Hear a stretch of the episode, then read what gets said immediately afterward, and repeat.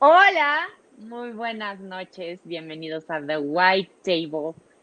Este miércoles 25 de mayo, ¿cómo están? Nosotros muy contentos porque estamos este, estrenando una nueva plataforma de, para transmitir, ya podemos, ya de nuevo estamos en todas las redes sociales, seguramente nos están viendo en Twitter, en Instagram, ah, no, en Instagram, no, en YouTube, en Spotify, y bueno, por favor, que no se lo pierdan. Qué bueno que me lo están poniendo ahí. Twitter, YouTube, Instagram, Facebook. Me da muchísimo gusto saludarlos. ¿Cómo vamos ya tras dos meses de confinamiento? Hoy, este, pues bueno, parece que hoy, bueno, hoy fue la comparecencia del subsecretario López Gatel. Entonces, a ver qué tal le fue en el Senado. Ya nos estaremos enterando. Por lo pronto, pues lo prometido es deuda yo estoy muy contenta porque esta noche tengo como invitado a un gran amigo de muchos años, que además, este, me siento muy orgullosa porque me tocó ver parte de su crecimiento y eh, estábamos, cuando me tocó, bueno, cuando estaba trabajando en gobierno federal, pues me tocó ver cómo despegaba y de repente era secretario y después de ser secretario del estado en Oaxaca de Desarrollo Social, lo nombran o se va al Senado. Y bueno, pues qué honor. Y además por el Partido Verde Ecologista. Y no sin más de eso, les estoy hablando de un hombre que incluso pues está bastante preparado. Porque es egresado de la Libre Derecho, así que pues sabe de lo que estamos hablando, sabe de leyes y hoy nos va a responder a todas nuestras dudas. Él me dijo, vete duro y directo, perfecto, él sabe cómo están las cosas, sabe que soy muy derecha, muy franca y comenzamos. Le doy la bienvenida a mi amigo Raúl Polaños Cacho, senador y presidente de la Comisión de Medio Ambiente, Recursos Naturales y Cambio Climático. ¿Cómo estás? ¡Qué emoción! Muy bien. Muchas gracias por la invitación, muchas gracias por, eh, por, tus palabras. Y listos, tú preguntas y nosotros contestamos todo lo que tengamos que contestar. Una aclaración nada más antes de que se me sientan mis eh, colegas. Soy egresado de Leibero. Le tengo mucho cariño a la Libre, pero soy abogado de Leibero. Ah, sí, ah, no, discúlpame, porque no, es que si no los sentimientos son muy duros. Ay, no, no, no, perdona, es que sí había leído algo de la libre escuela, ah, profesor adjunto de la libre de derecho de la Ah, no, pues bueno, o sea, yo también estoy en la Ibero. Está, ya ves, imagínate cómo te No, ya sé, no, no, sí, sí, sí, lo sé, lo siento. Oye, pero este, y además debe de ser un orgullo para la Universidad Iberoamericana, pero un exalumno de este de tu talle, porque de verdad que eres un gran político, muy joven, pero además que sí estás muy comprometido con los oaxaqueños, con, con ayudar a la gente y pues bueno, estamos viendo que estás haciendo mucho trabajo por Oaxaca y eso se reconoce.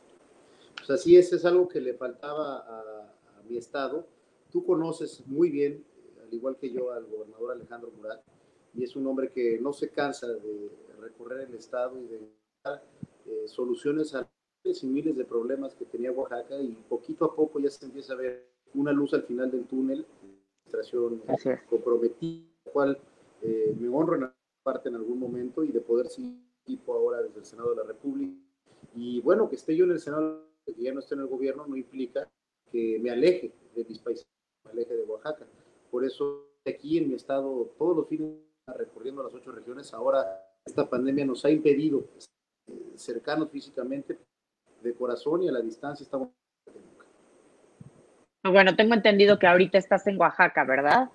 Así es, estoy en, la cuenca del Papaloapa, eh, una región de la cual eh, yo provengo, que está entre Oaxaca, Ustepec precisamente. Aquí estoy encerrado en casa, cuidándome y atendiendo mis labores legislativas a la distancia.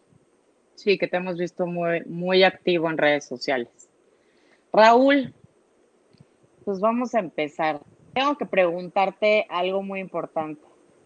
Y sé que es como de interés público y vaya, también personal.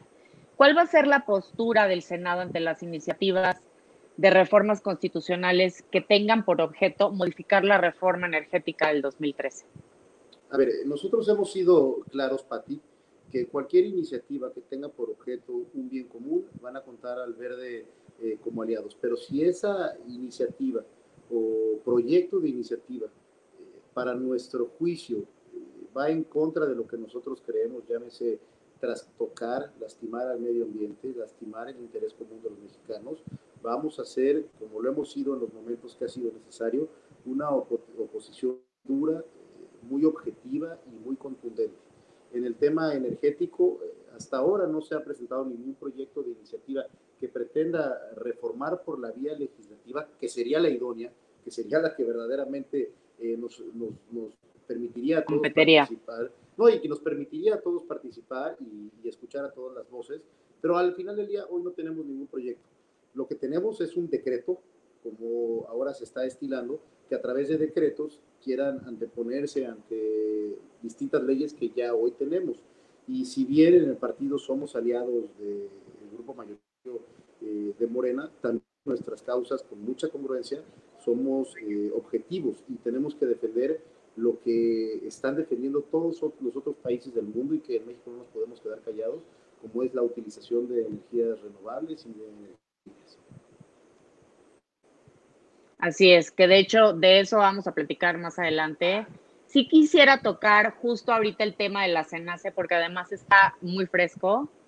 Eh, a ver, la misión del SENACE es muy claro y eh, se trata de, pues, es brindar acceso abierto y no indebidamente discriminatorio al sistema eléctrico nacional. Pero con este acuerdo del SENACE se está limitando el acceso abierto y no indebidamente indiscriminatorio, lo cual quiere decir que van en sentido opuesto. ¿Cuál es tu postura, senador? Mira, e, este acuerdo que pretende, hay que ser muy claros, porque yo creo que lo que ha faltado verdaderamente, Pati, es una capacidad de comunicación. Este acuerdo eh, resulta que deriva de una crisis económica que no solamente vive el mundo, que vive también México. Eso nunca nos lo explica en un principio. Segundo, salen a medios a decir que no se van a permitir en México nuevas inversiones para energías renovables, llámese el sol o el viento. No nos dicen un por qué, no nos dicen por cuánto tiempo, no nos dicen a cuenta y a costo de qué. Y más grave aún, Patti, ayer escuchaba yo al director de la CFE diciendo que él está a favor de las energías renovables y que este acuerdo no, no, no, no, no obstruye que haya nuevas inversiones en México. Entonces, si somos... Como un doble discurso. Si somos objetivos y leemos el acuerdo, el acuerdo es claro que, que dice no a nuevas inversiones, es decir, quienes ya han invertido en México para generar, eh, para aprovechar las energías tanto del sol como del viento llevar electricidad a distintos hogares, su inversión está segura. No a las nuevas inversiones, sí, ¿por cuánto tiempo? No sabemos por cuánto tiempo. Nosotros entendemos que eh, ha bajado el uso de electricidad, es natural. ¿Por qué? Porque no hay industrias. ¿Por qué? Porque todos estamos en casa. Si esa es la razón para no contratar nuevas fuentes de energía, entendemos que sea temporal, pero a partir del lunes, según el gobierno federal, iniciamos una nueva realidad. Entonces, no podemos prohibir nuevas inversiones durante un lapso eh, permanente. Segundo, nos dicen que las energías eh, renovables no son confiables, es decir, que hay cierta intermitencia desde el momento que se recibe la energía del viento o del sol hasta que llega al último destino, que es un hogar o una industria. Entonces, ¿por qué si en vez de, por, qué no en vez de buscar ese como un pretexto o una excusa para no utilizar las energías renovables, comenzamos como órgano, organismo rector en materia energética en nuestro país a buscar soluciones a lo mismo como están haciendo en el mundo. Exactamente. Todo, el mundo, Patti, está transitando ya hacia países mucho más sustentables, donde se utilicen cada día más las energías que provengan tanto del viento como del sol, por una sencilla razón. Tenemos una crisis gravísima, que es el, cambio climático. El cambio climático puede acabar con todos nosotros y no es un tema del futuro inmediato o del futuro en unos años es un tema ya del presente, es un tema que estamos padeciendo ya y que si no empezamos a tomar cartas en el asunto en el día a día, nos va a llegar el momento en el que no vamos a poder hacer absolutamente nada. Por eso México ya se comprometió desde hace muchos años, desde el 2015, a generar acciones que incentiven el uso de energías renovables para que de esa manera podamos contribuir en el mundo a ayudar en esta lucha contra el cambio climático. Así es. Pero bueno, vaya, tal y como lo estás diciendo, pues sí, estamos viendo este doble discurso por parte del gobierno, donde dice que no habrá modificación alguna al marco jurídico sobre la reforma energética, pero bueno, como bien lo dices, en los hechos estamos viendo pues, otras cosas y que están cambiando las reglas con los acuerdos y las políticas que están sacando, como el caso del acuerdo del SENACE. Este cambio de reglas ha tenido dos grandes efectos. Uno, pues que está generando mensajes contradictorios y dos, está complicando mucho la participación de las empresas privadas, lo cual lleva a un ambiente poco propicio para las inversiones. ¿Qué incentivos darías para fomentar la inversión privada en renovable? Mira, más allá de incentivos daría yo, lo que diría es que el gobierno debe de dejar desconfianza en inversiones. Él me entrevistaban unos políticos tuyos y me decían, legal el decreto, eh, está fuera de la ley, sí, sí está fuera de la ley, pero más allá de, que más allá de que sea ilegal o de que no para ti, el efecto que es ese mensaje dando al mundo, a empresas ávidas de encontrar donde puedan tener para utilizar el viento o el sol como fuente de energía, este mensaje de suspenderlas provisionalmente y decir que en México no las necesitamos seguir generando energía eh, a través de la quema de combustible, carísima, porque mientras ya no van a voltear a ver a México segura para invertir, para invertir, donde pueda competitividad, es decir, que haya un beneficio para que todos puedan hacer negocio en el día. Eso es lo que genera y eso es lo que genera desarrollo social que a México y que tal escuchamos a nuestro presidente que queremos un estado un mucho más bienestar para todos. Así es. te quería preguntar respecto a eso, es, este tema es interesante. La medida del SENACE, pues bueno, es consistente con los compromisos del Acuerdo de París. Esto querrá decir que, bueno, pues este, especialmente en el tema de la luz y el cambio en materia de certificados de energías limpias, los famosos CELSA.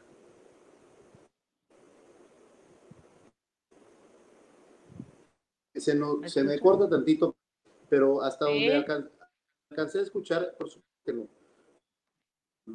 no, o sea, la medida de la CENACE sí es consistente con los compromisos del Acuerdo de París.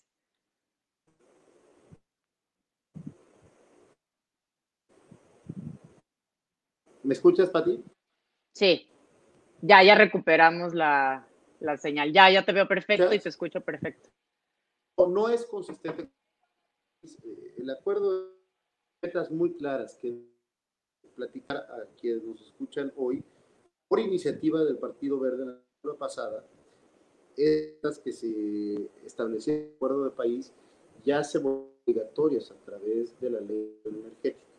Nos comprometemos que para el año 2018 México generará el 25% de sus energías a través Para el 2018, perdón. Para el 2018, 25% de energías debían de proveer energías renovables.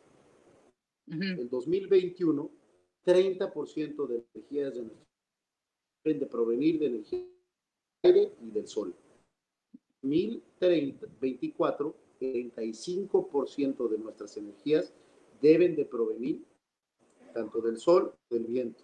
Eso es obligatorio hoy en México, está elevado a ley a través de transición energética. Pero más de eso es un compromiso que México hizo con el mundo hizo con las naciones que forman parte de la ONU. Este acuerdo no solamente está violentando una ley que ya existe, la ley de transición energética, y que violenta la ley general del climático que existe en nuestro país y que desde 2012, sino que también está un acuerdo que México fue ante el mundo. Entonces es muchísimo mandarle ese mensaje. Dejamos a México como un, que no es seguro para invertir, en el cual no empieza para nuevas inversiones, ni siquiera se honra la palabra no se tiene la altura de miras o visión para honrar lo que prometió desde el 2015 y que es una agenda noble y solidaria en la que todas las naciones del mundo están caminando. Ok, entonces, sí tiene una postura eh, muy clara el Partido Verde, pues vaya, en contra de ciertas decisiones que ha tomado el Ejecutivo en este caso, ¿no? Por lo que estoy notando. Por supuesto, Pati, a ver, es que no podemos ser incongruentes. Eh, el Partido Verde es verde y además es ecologista. El generar energía a través de la quema del combustorio, lo primero que hace es contaminar y dañar al medio ambiente. Estamos hoy, Así es. Estamos hoy viviendo una sanitaria en todo el mundo derivado de una pandemia y pretendemos seguir generando energía a través de la quema del combustorio que solamente nos puede traer una crisis más de salud pública, por supuesto que no vamos a ir con ello. Salimos, somos como partido, tu servidor como presidente de la Comisión de Medio Ambiente, encargados también de ser embajadores de la enorme riqueza que tenemos en nuestro país, en todo nuestro entorno ambiental, en toda nuestra biodiversidad. Y si México es un país tan inmensamente rico para hacer del viento y del sol su motor de desarrollo energético, sería totalmente incongruente que nosotros no saliéramos a defender esa inmensa riqueza que tenemos y que además, Pati, yo fui a la COP25, a la Conferencia de las Partes a Madrid, y escuché cómo todo el mundo habla de la inmensa riqueza que tiene México para generar energía del sol y del viento. Y escuché al Ejecutivo mexicano decirse orgulloso de que México sea de los primeros países, junto con Italia, que elevaron a rango constitucional la educación ambiental en las escuelas. Entonces, qué incongruencia si México hoy es ejemplo. O sea, están en este tema de doble discurso. Si México es un ejemplo internacional hoy de que desde que desde que los niños están en sus primarias secundarias se va a volver obligada la educación ambiental para tener un cuidado al medio ambiente mucho más sustentable, como nosotros no estamos dotando a México de esos organismos rectores o políticas públicas rectoras que verdaderamente incentiven el cuidado al medio ambiente con políticas públicas innovadoras como se están haciendo en todo el mundo. Y justo eso, o sea, cuando estamos viendo que el mundo está caminando ya justo hacia energías de temas renovables y la transición energética, y sobre todo el tema de la descarbonización del planeta, ¿cómo podemos entender la apuesta que hace el gobierno federal por dos bocas? A ver, yo entiendo que hay, que hay ideologías y que hay posturas muy claras del Ejecutivo y que además, desde campaña, nos lo dijeron, tampoco hay que sorprendernos. El tema de dos bocas, el tema del tren Maya, es un tema que fueron eh, casi compromisos de campaña de la actual administración y que en un sistema democrático y con la gran mayoría con la que ganó el presidente López Obrador, eh, habrá que respetarlo. Eso se respeta, ¿por qué? Porque era un proyecto de nación que estaba desde un inicio. Se puede construir un tren Maya cuidando al medio ambiente y haciendo que ese tren Maya enriquezca políticas públicas para el cuidado al medio ambiente. En el tema de las refinerías, mi postura pues es encontrada. ¿Por qué? Porque yo nunca voy a ser incongruente con lo que yo creo.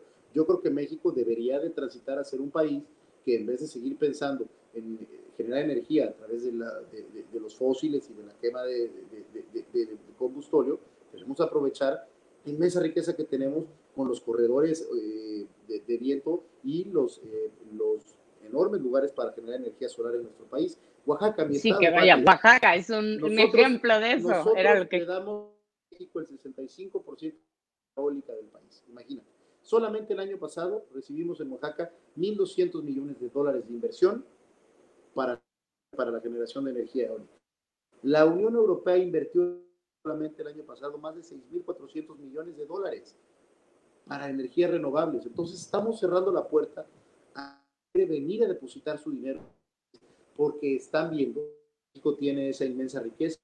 No hay que confundirnos, quitando la soberanía del Estado sobre nuestras éticos, tanto del bien, simplemente son cosas con privados que tienen la, la, la capacidad, la maquinaria y la necesaria para aprovechar las que son y que seguirán y que nosotros garantizaremos que Sí, te escucho. Es que estaba tratando de ver los comentarios de nuestro auditorio. Pero con esta plataforma. Bueno, te mandan muchas felicitaciones. Eh, la señora, ah, bueno, Amanda, la energía renovable sería la mejor opción para el pueblo, definitivamente. Entonces, ¿ustedes qué plan tienen para defenderla? Bueno, justo lo que estábamos platicando. ¿Cómo va a ser la postura del verde? Pues digo, sin duda va a tener que ser una postura muy fuerte, ante, ante este doble discurso, ¿no? Que estamos viendo y que nos confunde muchísimo. Y, sobre todo, justo lo que estábamos platicando ahorita o lo que estabas mencionando, que Oaxaca eh, ha tenido una inversión o ha recibido muchos millones para invertir justo en el tema de energía eólica, o sea, ¿en qué estado dejan a Oaxaca? ¿Se van a ver afectadas con el nuevo acuerdo o qué implicaciones tendría sobre el tema de las inversiones de, en temas de complejos eólicos? Que en este caso, pues bueno, había pensado en el, en el complejo eólico de Oaxaca 2, 3 y 4, el que, el que inauguró el presidente Calderón, pero tengo, o sea, por favor, platícame de lo que está haciendo en ese contexto el gobernador Alejandro Murat. Bueno, el gobernador, el, el, gobernador ha dado mucha certeza, tan es así que Mitsubishi el año pasado, como te decía, invirtió más de 1.200 millones de dólares en eólico en eh, Oaxaca. Hay que ser claros en cuanto a los alcances del acuerdo del 15 de mayo de la CENACEPATI. No es mi labor hubiera sido labor de la Secretaría de Energía, del propio SENACE o de la Comisión Federal de Electricidad. Pero tampoco me gusta de la desinformación que tenga una idea errónea de lo que realmente está sucediendo. Sí. Esto no quita a inversores que ya habían invertido en México lo que han invertido en México. No. Sigue. Eso se respeta. Se respeta y sigue normal. Lo que el acuerdo menciona es, debido a la crisis económica y tanto no se normalice la situación, no van a contratar o a permitir que haya nuevas inversiones extranjeras en materia de energías renovables. Mi pregunta es, ¿hasta cuándo? Y Exactamente, ¿hasta cuándo? Démosle un mensaje de certidumbre a los inversionistas extranjeros de que es una medida emergente derivada de una crisis económica que no solamente está viviendo México, sino que también vive el mundo y que va a ser exclusivamente temporal. O sea, que esto. tiene que ser temporal y que es derivado a qué? A que ahorita no se está dando tanta electricidad. ¿Por qué? Porque las están cerradas, porque llevamos en confinamiento en nuestras. Y si nos van a decir que es porque las energías renovables no tienen la misma confiabilidad energía que proviene del combustóleo, pues entonces pongámonos a trabajar como ejecutivo para buscar los mecanismos idóneos para que las energías renovables en México tengan la misma confiabilidad como lo hacen en otros países del mundo. Porque en otros países del mundo se tiene confiabilidad tanto la energía del sol, la energía eólica, y en México, que resulta uno de los países más ricos en dichas energías, hoy salimos a decir que no son confiables. No, y que incluso el hecho de tomar como ejemplo a estos países que están saliendo mucho más rápido de la crisis del COVID por apoyarse justo en la utilización de este tipo de energías renovables, este, pues más bien en México deberíamos de tomar esto como un ejemplo y no obstaculizando y pues bueno, no de tener inversiones ni empleo, pero también, como tú lo dices, saber, y eso es bien importante y eso es bien clave, la comunicación asertiva, saber de verdad comunicar lo que quieren hacer con, o sea, estableciendo los tiempos acordes a los que nada más estarían sometiendo este tema de, de, las inversiones. Así es. Entonces, ¿me escuchas? Eh, así es, tener claros los alcances del acuerdo y que eh, es ejecutivo, porque ellos son los encargados de votar las políticas públicas de nuestro país durante los próximos eh, cuatro años y medio, pues que ellos también le den certeza a los inversionistas, que México quede fuera del concierto del mundo. Claro, y dar, otorgar ciertos, este, a lo mejor, incentivos a los empresarios o a las empresas, sí, a los empresarios, básicamente. ¿Qué puede hacer el Poder Legislativo para defender los proyectos de energías renovables? ustedes están con los empresarios, que es justo un poquito lo que sí me habías dicho, que o sea, al final son, o sea, no podemos olvidar que los empresarios son los generadores de empleo. A ver, eh, no es que estemos con los empresarios, yo eh, siempre lo he mencionado, no es un tema de los empresarios, el gobierno, los mexicanos buenos, los mexicanos malos, los fifís, los chairos. Al final del día, todos somos mexicanos, al final del día, todos queremos que bien en México. Nosotros estamos del lado de México, del lado del cuidado al medio ambiente, del lado de las políticas públicas innovadoras. Eh, Pati, tengo 31 años. Sería totalmente incongruente que mi visión no fuera no, que, que no aspirara yo a que, aunque con un granito de arena en mi paso por el Estado de la República o las responsabilidades que tenga, podamos cambiar la narrativa de México y que México comience a ser un país ejemplo, por decirlo, a nivel mundial de utilizar. Cuando puede ser y cuando tenemos todos los recursos. Y tenemos todo, tenemos, muchísima riqueza. Entonces, eso, eso es lo que nosotros aspiramos a hacer desde el Senado, que, que nos nuestra responsabilidad legislativa presentar puntos de acuerdo, ya se presentaron como bancada, presentar iniciativas para que se adecue a través de la ley de transición energética y de la ley general del cambio climático estos compromisos que ya hoy son obligatorios y, por supuesto, si es necesario, nosotros acompañaremos eh, a las distintas voces que así lo consideren en una legítima defensa de sus derechos. Me preguntaban ayer, los amparos, ¿por qué los están ganando? Es sencillo. Puede un decreto simplemente, si uno analiza las fuentes del derecho, yo soy jurista y además soy ambientalista, entonces es difícil que me puedan ganar un debate de esto y no quiero ser arrogante, pero las fuentes del derecho nos dicen muy claro que hasta arriba está la Constitución, no puede ir nada en contra de la Constitución. Después vienen las leyes ordinarias y extraordinarias y después abajo vienen los decretos, los, eh, tratados internacionales, etcétera, etcétera, etcétera. Entonces, ¿cómo un decreto se compone a dos leyes que ya tenemos hoy en día en existencia que nos rigen? Que son la ley de transición energética y la ley de cambio climático. Por supuesto que cuando un tercero, una empresa que se ve afectada por esta definición, presenta un amparo, el juez le va a dar la suspensión, porque es a todas luces evidente en el lenguaje que utilizamos los abogados que se está violentando una norma que ya tenemos hoy en vigencia en nuestro país. Así es, sí, sin duda. O sea, la ley nos, o sea, la ley, pues digo, sí, por encima de la ley no hay nada. Así es. Senador, entonces, ¿por qué eh, hay esta percepción en donde la política energética está en contra de la política ambiental?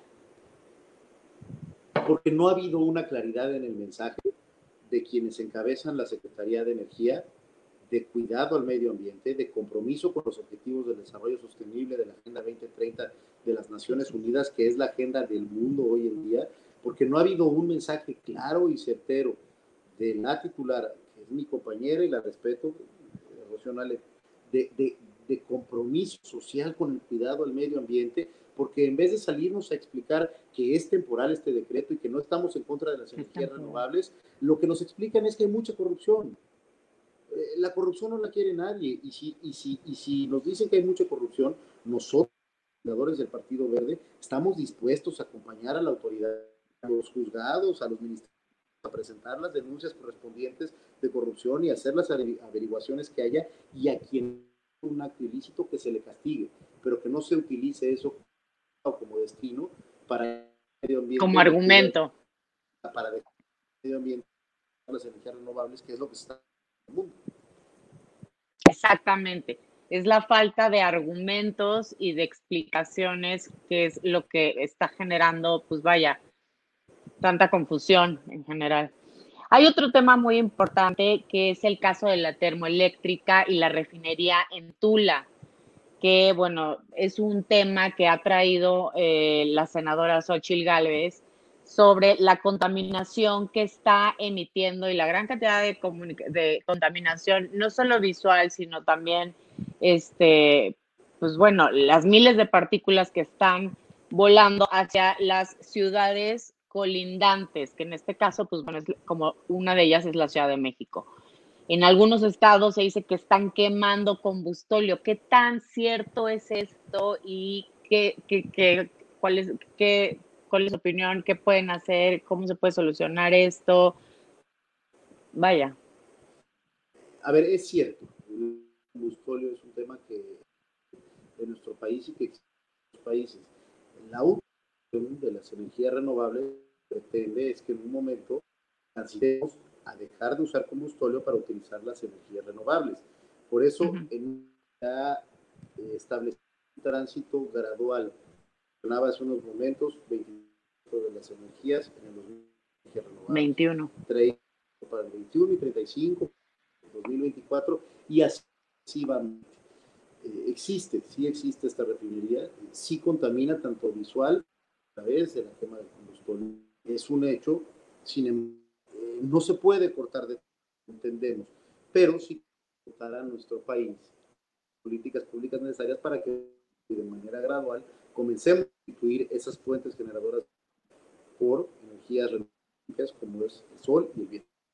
Que eso es muy importante lo que mencionas. ¿Cómo vamos a empezar a transitar justo a esta, o sea, cómo va a ser la transición de México hacia eh, el tema de eh, energías limpias y renovables? O sea, ¿cómo se va a ir dando? ¿Cómo? Porque, pues digo, lo estamos viendo que lo están jalando hasta el 2021, pero si dices que... íbamos, íbamos, íbamos, y yo tengo la esperanza de que seguiremos yendo bien. Eh, la pandemia ha puesto un alto a todo, al desarrollo económico, al desarrollo social, al desarrollo turístico, etcétera, etcétera, etcétera. Este ser también una piedra en el camino. No quiero ver, no quiero asumir que hay una verdadera falta de el medio ambiente, porque, insisto, escuché hoy al DFE y se, se postuló las energías renovables.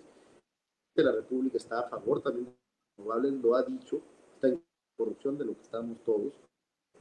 Eh, sin embargo, tenemos que saltar este para entender que ya superada esta fase, no podemos escatimar en que México sea un país dicen este tipo de vez más y viene desde las aulas.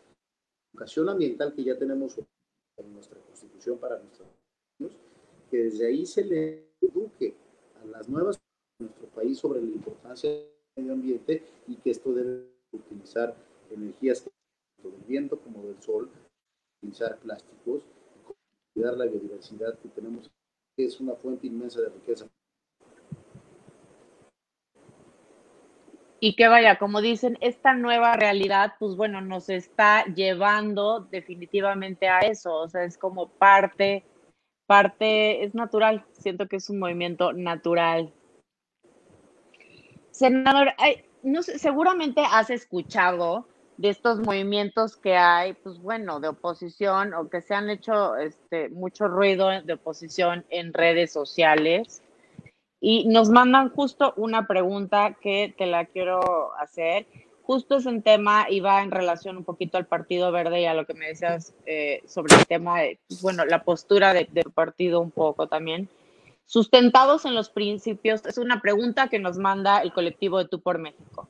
Sustentados en los principios de su partido, interesados en el cuidado y la conservación del medio ambiente, ¿Cuál es el posicionamiento que tiene tanto usted como su partido respecto a la cancelación de proyectos de energías renovables y el uso de combustóleo en los procesos de refinación?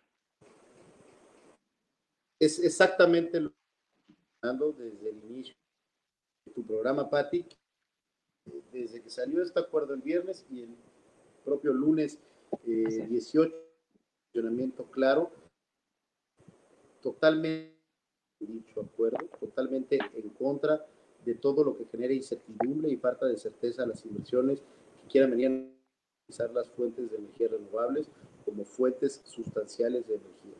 El Partido Verde ha sido claro también, hablé hace unos momentos con nuestro dirigente Carlos Puente, ni un en la lucha por la utilización de energías renovables en nuestro país, por el cuidado a nuestro medio ambiente y nuestra postura, aun cuando exista una alianza política cuando existan alianzas.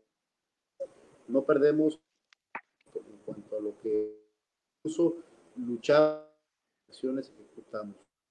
México mucho más que verdaderamente comience a hacer del medio eh, su motor fundamental de lucha y que además comience a utilizar este tipo de energías como lo están haciendo otras naciones del mundo van en la ruta correcta del desarrollo, Pati. Así es, sí, sin duda. Esperemos que, como dices, todo esto es transitorio y sea temporal y, bueno, de verdad que qué bueno que nos estás, creo que estás sacándonos de dudas no solamente a tu servidora, sino a muchos televidentes que todavía no teníamos a lo mejor claro este tema del doble discurso. Raúl, ¿cuál es tu posición con respecto a que la CENER no quiso poner a discusión ese acuerdo que derivó incluso de la renuncia del director del CONAMER? ¿Me la repites, Pati, por favor? Me está fallando ya la señal. Ay, no te preocupes. Sí, de hecho, hoy está fallando la señal en todos lados. Disculpen. ¿Cuál es la posición? ¿Cuál es tu posición con respecto a que CENER no quiso poner a discusión ese acuerdo, que derivó incluso en la renuncia del director de CONAMER? A ver, es natural que si haces algo por decreto, es porque no quieres escuchar a otras voces. Por eso yo critico que sea a través de decretos. Para eso tenemos un parlamento, para eso existe una ley de transición energética. Si hubiésemos querido hacer un ejercicio donde se escucharan a todas las voces, hubiera sido de mucha seriedad y de mucha utilidad para México que esto se hubiera hecho a través del mecanismo idóneo que es la vía legislativa. Desde el momento en el que lo hace a través de un decreto, es porque no se quiere escuchar a todas las voces. ¿Por qué no se quieren escuchar a todas las voces? Porque se sabe que de fondo no hay manera de defenderlo, Pati. Primero, como mencionaba, en lo legal, no hay sustancia porque va en contra de dos leyes. Segundo, en el discurso, que va en contra de todo lo que se está haciendo en el mundo. Así es, o sea que es irrefutable. O sea que bueno, vaya, estamos viendo que sí hay una postura muy contundente de parte, incluso no sé si puedo eh, decir, de la bancada del Partido Verde, en donde a pesar de, eh, pues bueno, estar eh, en coalición con el Partido de Morena, pues vaya, están defendiendo y de manera implacable el tema de la transición a energías limpias y renovables. Es que ir en alianza política no significa faltar a tus ideales, dejar de ser congruente poca credibilidad como tendrías si por una alianza eh, política dejaras a un lado los ideales que te hacen como partido. El Partido Verde, primero en su nombre lo lleva, es verde y es ecologista. Esta ley es totalmente antiverde y antiecologista, porque si queremos seguir generando energía a través de la quema de combustóleo, estamos contaminando al medio ambiente y estamos por generar un problema de salud pública en el país. Cuidar al medio ambiente significa ser responsables y aprovechar la inmensa riqueza que tenemos en nuestro país para utilizar energías limpias y renovables como lo son el sol y el viento. Así es, y además pues también ir un poco en contra de, eh, de, no poner a México justo en este estandarte, como tú decías, de... Eh, donde también es un país que puede ser competitivo en tema energético y de, sobre todo, como de, de cuestiones eólicas y de energía limpia, porque tenemos todo para hacerlo. Así es. Y además, y además lo más importante, Pati, si escuchamos el discurso del presidente, el presidente es un demócrata y en la democracia se escuchan a todas las voces y nosotros tenemos que tener nuestro espacio también para decir lo que pensamos. Sería absurdo creer que el Ejecutivo, con tanto trabajo que le ha costado a través de la democracia llegar a donde está, no permitiera que pudiéramos discernir. Es parte de la política y es parte de la haciéndola con mucho respeto, con mucho eh, responsabilidad, pero sobre todo compromiso con México y con el medio ambiente. Y sin duda que existan estos espacios en donde ustedes puedan platicar y aclarar la diferencia entre sí posturas políticas y alianzas políticas y, e ideologías, o sea, que no se contraponen la una con la otra y que es bien importante separarlas y que ustedes siguen encabezando un bloque opositor importante y ahora mucho más por el tema, este, bueno, ambiental, que estamos viendo que se nos vino durísimo con el COVID. Mira, es que más allá de bloques opositores o de bloques de alianza, la alianza es verdaderamente con México, Pati. No se trata de obstruir eh, una acción del gobierno federal, ni de criticarla, ni tampoco de alabarla ni de adularla. Es un tema de ser objetivamente críticos porque no está en juego nada menos que el futuro de nuestro país, el futuro de tus hijos, de mis hijos y de nuestros nietos y de las próximas generaciones. Sin duda, sí, sin duda. Conclusiones, por favor, senador, que me encantó que vinieras esta noche. Estoy tratando de leer los comentarios, pero no sé por qué en esta plataforma no nos está dejando, que ahí, aquí te ofrezco una disculpa. Pero me encantaría que les dieras un mensaje a, pues bueno, todas las personas que te están viendo y que estaban, que están al pendiente del programa. Con mucho gusto, Pati. Agradecerte primero a ti que me hayas invitado muchas felicidades por este proyecto que exitosamente has emprendido y que ya veo que va eh, viento en popa.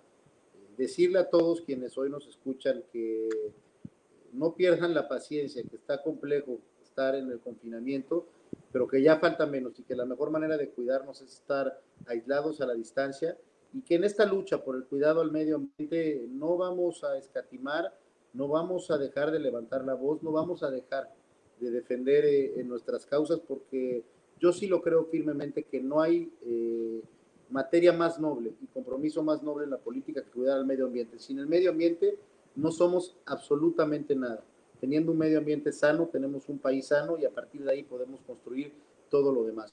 Así que en el Senado de la República, como senador, vicecoordinador de la bancada del Verde, como presidente de la Comisión de Medio Ambiente, Cambio Climático y Recursos Naturales, Vamos a dar la batalla, vamos a levantar la voz claramente y de manera contundente en esto que lejos de dividirnos nos debe de unir porque no está en juego más que el futuro de México.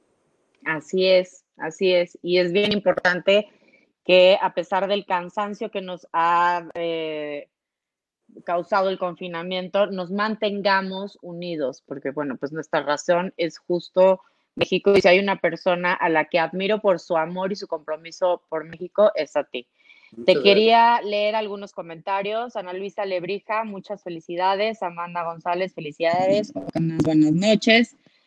Eh, hay otra pregunta. ¿Se verán afectados los paneles solares de las casas? Pues yo creo que no tiene nada que ver. A ver, es un tema bien interesante que hay que traerlo al debate desde ahorita se puede interpretar ese acuerdo como que podrían afectar a quienes están utilizando paneles solares en sus casas. Entonces hay que traerlo a la agenda desde ahorita y no dejarlo de ver, porque sería totalmente violatorio de nuestras garantías individuales y además atentaría contra muchísimos de los principios consagrados en nuestra Constitución. Ahí vamos a estar para dar la defensa, no lo vamos a permitir. Pero sí, sí podrían, ¿no? Digo, dado a que están haciendo este tipo de no quiero, no quiero, que estar pendiente. pero hay que estar pendientes. Ok, perfecto. Em, Gina Peña.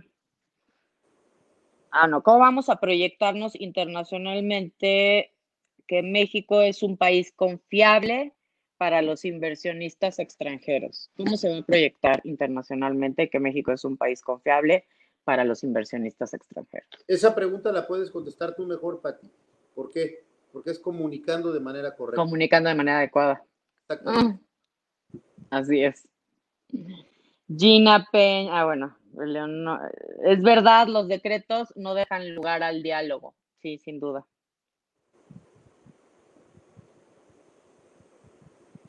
Tristemente, ah, tenemos un comentario fuerte, pero Échalo. eres de confianza. Ah, Dice, sí, tristemente el Partido Verde tradicionalmente ha privilegiado la conveniencia partidista. Ojalá ahora sí asume la conciencia ecológica y su esencia. Y vaya que lo estamos viendo. Creo que somos claros y contundentes en que hay que ser objetivos, congruentes con lo que creemos, pensamos y hacemos. Y así estamos dando la batalla. No, y da gusto tener a políticos jóvenes, eh, así como tú, y en el verde, y con esta congruencia y con este amor por México, y sobre todo con hechos para su estado, que eso es bien, bien, bien importante. Alejandra Grat, Alejandra Grajeda. La energía renovable es fundamental no solo para ayudar a mejorar el medio ambiente en nuestro país, sino que representa a la larga un costo mucho más bajo para generar energía eléctrica. Cuando se entienda que debemos convivir con la madre naturaleza y no explotarla y que el medio ambiente va de la mano de la economía, ese día van a cambiar las cosas. Totalmente de acuerdo con ella. Si tú ves los tres pilares sobre los que descansa la Agenda 2030 de la ONU, te dice que debe de haber desarrollo económico para que haya mayor inclusión social y un cuidado al medio ambiente adecuado. Ese triángulo hace un, un triángulo virtuoso para las políticas públicas y no puedo más que coincidir con ellos, porque cuando hay desarrollo económico hay empleos, entonces hay menos desigualdad, pero si no tienes un medio ambiente sano no tienes nada. Senador, ¿crees que cumplamos con las metas del 2021 de la agenda? Tengo mucha fe en que lo vamos a hacer y vamos a nosotros procurar desde donde estamos eh, lograr que se sigan alineando todas las políticas públicas, tanto federales como locales, porque el gran reto también está en los estados y en municipios para cumplir con las metas de, de la Agenda 2030. Desgraciadamente esta pandemia le afectó al mundo entero entonces yo creo que las metas también se van a ver afectadas, no solamente en México, sino en todo el mundo. ¿Cómo va Oaxaca con eso? Pues mira, te platico con muchísimo orgullo. Cuando tuve la oportunidad de ser secretario de Desarrollo Social, eh, alineamos todo el capítulo de inclusión social del Plan Estatal de Desarrollo a los 17 objetivos de la, de la Agenda 20. A tu servidor lo invitaron a platicar como una política local de éxito que adecuada sus eh, políticas 2030 de la ONU frente nacional de un Estado que tiene alineadas sus políticas 2030 de la ONU. Pues muchas felicidades. Muchas gracias. Así que no dudo, senador, que es, bueno, y espero que en unos años esté platicando con el futuro gobernador de Oaxaca. Despacio, despacio contento en mi labor como senador y, y en el Senado de la República y en Muchísimas gracias. ¿Sí me escuchas bien? Porque te me vas. Se te cortó mi Pati. Se te cortó a ti, senador. Yo que te estoy ya dando este, la patada de la buena suerte para que te quedes de gober. Amanda, igual gobernador hoy, y estamos haciendo equipo de Oaxaca, el lugar en el que merece.